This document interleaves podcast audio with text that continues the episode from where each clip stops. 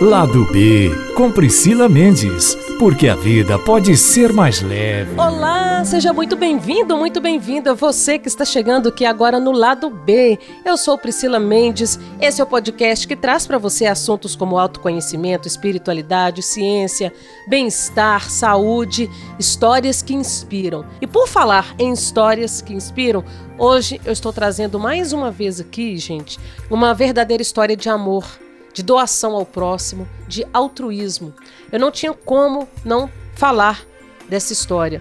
É, essa história viralizou inclusive nas redes sociais. É, eu acho muito bacana aquilo que envolve amor, que envolve esperança, eu acho que merece ser replicado.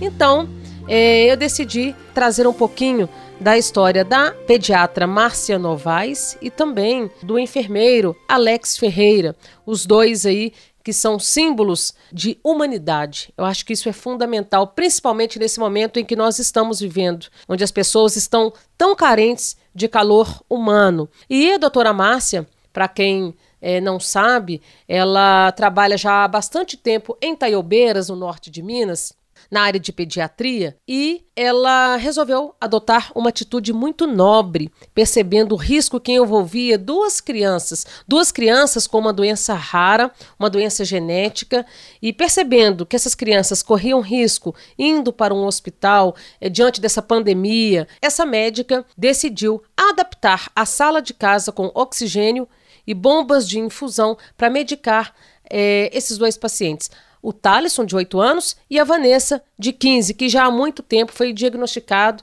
com é, essa doença rara, é, chamada mucopolissacaridose, uma doença hereditária que compromete aí os ossos, as articulações, as vias respiratórias, o sistema cardiovascular. Então, essa situação tocou o coração da doutora Márcia e, percebendo que essas crianças não poderiam ficar expostas a um risco tão grande, ela decidiu cuidar dessas crianças dentro de casa. Olha que gesto maravilhoso, olha que gesto lindo que enche o nosso coração de esperança. Doutora Márcia, Seja muito bem-vinda aqui no Lado B. É um prazer contar essa história, é um prazer falar com você. Obrigada, Priscila. O prazer é meu, viu? Estar falando com você. O prazer é nosso aqui de poder trazer essa mensagem de esperança para as pessoas, essa mensagem de amor num momento tão propício, em que muitas pessoas estão aí, de fato, carentes de um calor humano. Eu queria, assim, que a senhora contasse um pouquinho, né, dessa história. Há quanto tempo a senhora está aí na cidade, em Taiobeiras, né? Porque parece que a senhora veio de São Paulo, não é isso? Aqui eu estou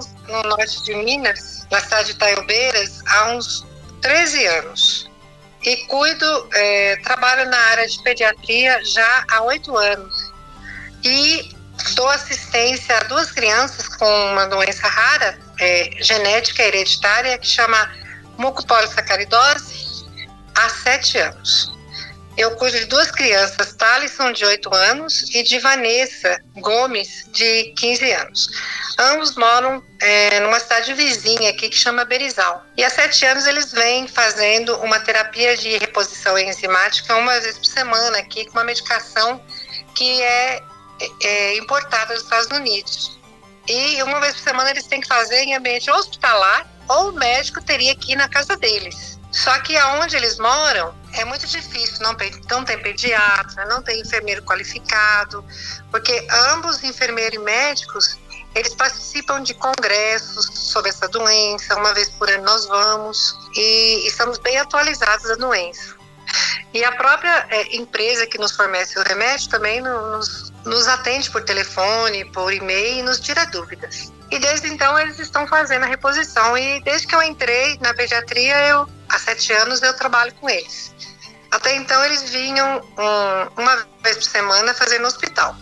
Mas a partir do momento que começou é, a pandemia, eles foram é, transferidos para a pediatria, para a internação. Antes eles faziam uma ala no pronto-socorro, mas era só pediátrica. Essa ala ela foi desativada para fazer um isolamento. E aí levaram ele para a pediatria, os das crianças.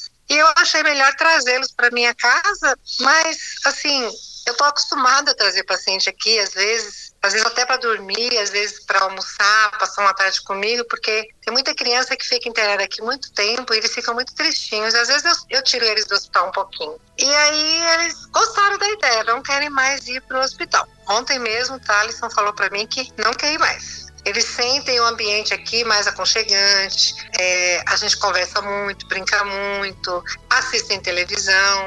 Lá no hospital eles dormiam muito, durante o procedimento que eles não dormem, eles ficam o tempo inteiro acordados, almoçam, tomam café da manhã, tomam café da tarde, uma vez por semana e vão para suas casas. É muito gratificante. Aqui o enfermeiro vem de manhã, fica a manhã inteira com eles comigo, né? Que é um dia que eu. É, no dia que eles vêm, ou eles vêm de quarta ou de quinta, depende do dia que eu tenho folga. E aí a gente faz todo o procedimento. A gente toma todos os cuidados, tem oxigênio, tem medicação se eles tiverem algum quadro alérgico. Eles já tomam a medicação há sete anos, nunca tiveram nenhum problema, mas a gente traz todas as medicações, todo o cuidado devido para eles. E é isso, eles estão bem, eu estou feliz, eles também estão, eu moro sozinha, então não tem problema nenhum. Você não, não tem filhos, né? Tenho, eu tenho uma filha de 38 anos, tenho uma neta de 24 e uma bisneta de 4. Mas elas moram em São Paulo. E imagino que para você também essas crianças aí ocupam é, não só preenchem não só o lar, né, mas também o coração, né? Nesse momento que você é, desprende o seu tempo, a sua dedicação, acho que isso é que é que te move, né? Esse carinho e também essa reciprocidade, que ao mesmo tempo você recebe o carinho dessas crianças. Com certeza, e também é um vínculo, sete anos, né? Cuidando deles, vivendo com as mães, as angústias, né? E eles têm, graças a Deus, uma saúde ótima. Nunca precisou interná-los. Sempre que eles estão doentes, elas me ligam, já peço para trazer. O que mais eles têm são problemas respiratórios, mas graças a Deus, durante essa pandemia não tiveram. E é gratificante. Eu vou dizer para você que eu, eles não voltam mais para o hospital. Eu acho que vai ser aqui em casa para não sei até quando, mas eu acho que vai ficar aqui porque hum, eu não vejo assim, eles não estão me incomodando, pelo contrário. É uma alegria recebê-los aqui. Doutora Márcia, parece que a Vanessa teve uma irmã que faleceu da mesma doença. Como que foi isso? Ela teve uma irmã, mas só que essa irmã não era gêmeas, era irmã dela mesmo, mas é uma irmã mais velha. Ela morreu, ela eu não cheguei a tratar é, dela, ela morreu antes, faz mais de sete anos que ela morreu. Ela morreu de complicações cardíacas, mas devido à doença. Na época, ela não recebia mensalmente a medicação. Aí ela complicou com ciência cardíaca, ela já era cardiopata e acabou falecendo na cidade dela mesmo. E essa doença genética, para as pessoas entenderem, o que, é que ela causa em si? Olha, a mucopolissacaridose ela tem vários tipos. Tem a 1, 2, 3, 4, 5, 6 e mais tipos. É, depende do tipo, né? Tem que fazer uma, o fenotipo dela genético. E ela, no caso a deles, que é tipo 6, causa problemas articulares, deformidades ósseas, afeta os olhos, pode causar problemas cardíacos, é, a mobilidade e fica. É, se você não receber a medicação mensalmente, ela é mais invasiva. Ela pode causar deformidades ósseas assim horríveis. A mãozinha fica uma mãozinha em garra, eles não conseguem comer sozinhos. Então é uma enfermidade que aos pouquinhos vai debilitando o paciente, tanto que Vanessa já não caminha mais. Ela tem os pezinhos todos tortos.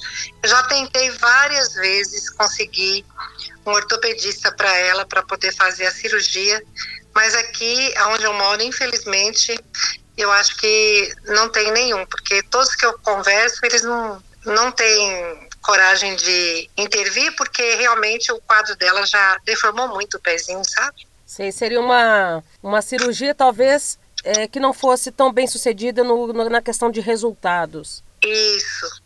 Deformou demais o pezinho. O pezinho dela é todo torto, os dois. Uma doença, então, que não tem cura, assim, não tem... Não, só... ela é degenerativa mesmo. E até então, é... uma criança dessa, para entubar, é muito difícil.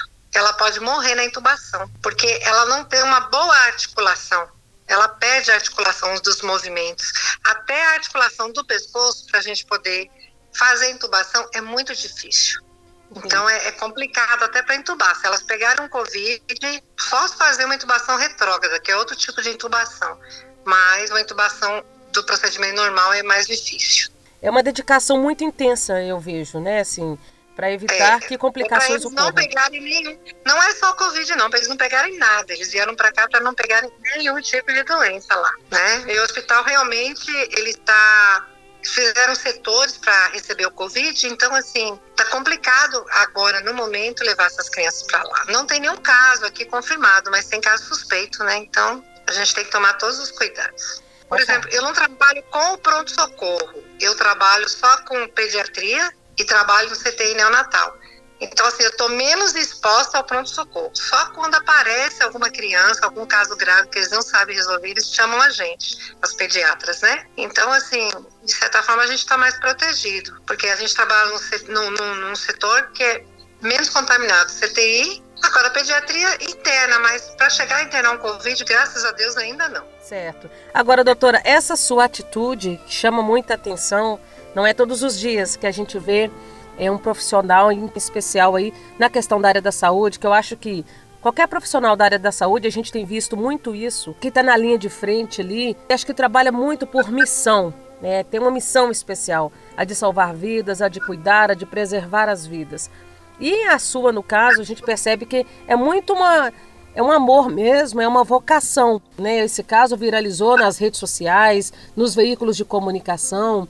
Como que você enxerga tudo isso hoje? É, as pessoas comentando e pelo que eu vi, você é uma pessoa muito querida aí na cidade. A princípio eu não achei que ia dar, essa notícia ia viralizar tanto assim nas redes sociais, né? E eu fiz porque eu tô acostumada, não é a primeira criança que eu trago aqui em casa. Então, quem mora aqui sabe que eu tenho essa mania. Às vezes eu estou em casa, o paciente me chama, eu falo, vem aqui em casa que eu olho você aqui. É uma cidade pequena, 30 mil habitantes. Então, eu estou acostumada a, a ter essa relação mais perto dos pacientes. Mas, assim, deveria ser normal, né? É, um médico, alguém da área da saúde, ajudar o próximo. Na, na, na, minha opinião, deveria ser normal. Eu vejo como uma coisa normal. Mas, assim, me doeu muito, muito ver aquelas crianças que já são crianças debilitadas pelo problema delas, ficarem expostas a certas doenças e também ao Covid dessa vez foi uma situação mais grave. Então eu não pensei duas vezes. Como eu moro sozinha, não expus ninguém a risco, então eu, sinceramente, eu, eu, eu fiz de coração. Foi mais mesmo porque o coração bateu mais forte. Você se sente uma pessoa iluminada, guiada assim por Deus, é por ter essa atitude de amor, de amor ao próximo mesmo, né? A mais viva atitude de amor ao próximo, de altruísmo que eu vejo assim. Olha, eu me sinto uma pessoa iluminada desde o dia que eu comecei medicina e eu fui de uma família muito pobre e eu consegui, sem pai, sem mãe, consegui chegar onde eu estou. Então, assim, é só Deus na vida da gente. E é, graças a Deus, as crianças que eu cuido, é, eu acho que o amor é tanto que eles têm muita confiança em mim. E em todas as pediatras aqui, todas são ótimas. Mas, às vezes, a gente se entrega, por exemplo, às vezes tem alguma criança que tem algum problema, que nem agora eu estou investigando outra criança com uma doença rara. Ontem veio colher os exames aqui em casa, chama lipofuscinose, é outra doença raríssima, mas eu acho que é, vamos ver pelos exames.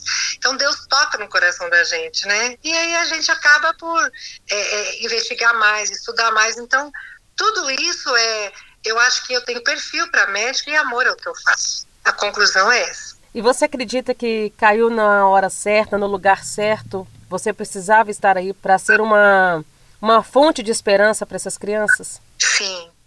Aqui eu faço muita, é, eu faço muito atendimento voluntário nas cidades pequenas. Tem uma cidade que chama São João do Paraíso aqui, que eu já cheguei a ver umas 100 crianças lá. Então, quando eu tenho folga, eu vou lá final de semana é, e vejo, por exemplo, 15 crianças de manhã e 15 à tarde. Mas isso é um, é, uma, é um trabalho que eu faço social, não tem nada a ver com a prefeitura. Eu vou lá, converso com eles, falo, olha, eu vou lá olhar essas crianças.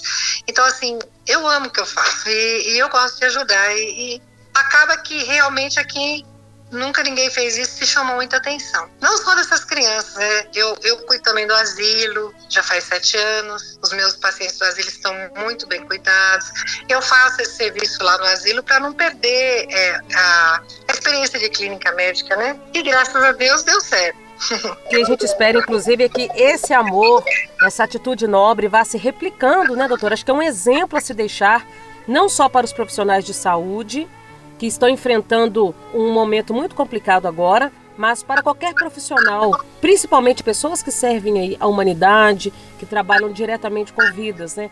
Tudo tem um propósito, tudo tem, acho que, um dedo de Deus para a gente desempenhar a nossa missão aqui da melhor forma, né? É verdade. Eu acho assim que o médico, o profissional de saúde, mas o médico em si, por exemplo, eu não tenho muito tempo. Cada dia eu estou num lugar, é, cada, por exemplo, agora eu saí do CTI, passei visita na pediatria, vim em casa tomar um café, mas estou ainda de plantão à distância. Talvez daqui a pouquinho vou ter que voltar para um parto que vai acontecer. Vim só tomar um café e tomar um banho. Porém, se você conseguir organizar a sua vida, você tem, tem tempo de se doar, sabe? E fazer coisas boas, ajudar as pessoas.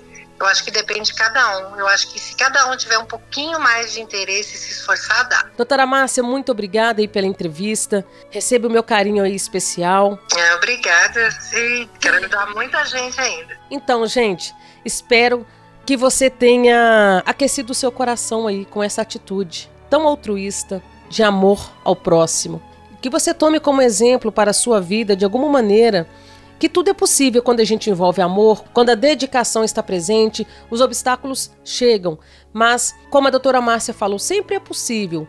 Doar amor a quem precisa, doar um tempinho a quem precisa, nunca é demais. Achar um espaço aí no seu dia a dia para tentar fazer algum ato de caridade, levar amor a quem precisa, uma palavra talvez de carinho.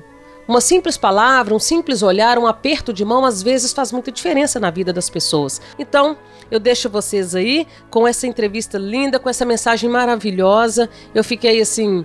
É, muito emocionada com essa luz que a doutora Márcia carrega e que ela possa brilhar com esse trabalho dela, iluminar muitas pessoas ainda. Gratidão por você estar aqui, gratidão por você nos acompanhar. Eu encontro você na próxima quinta-feira. Um beijo e até lá!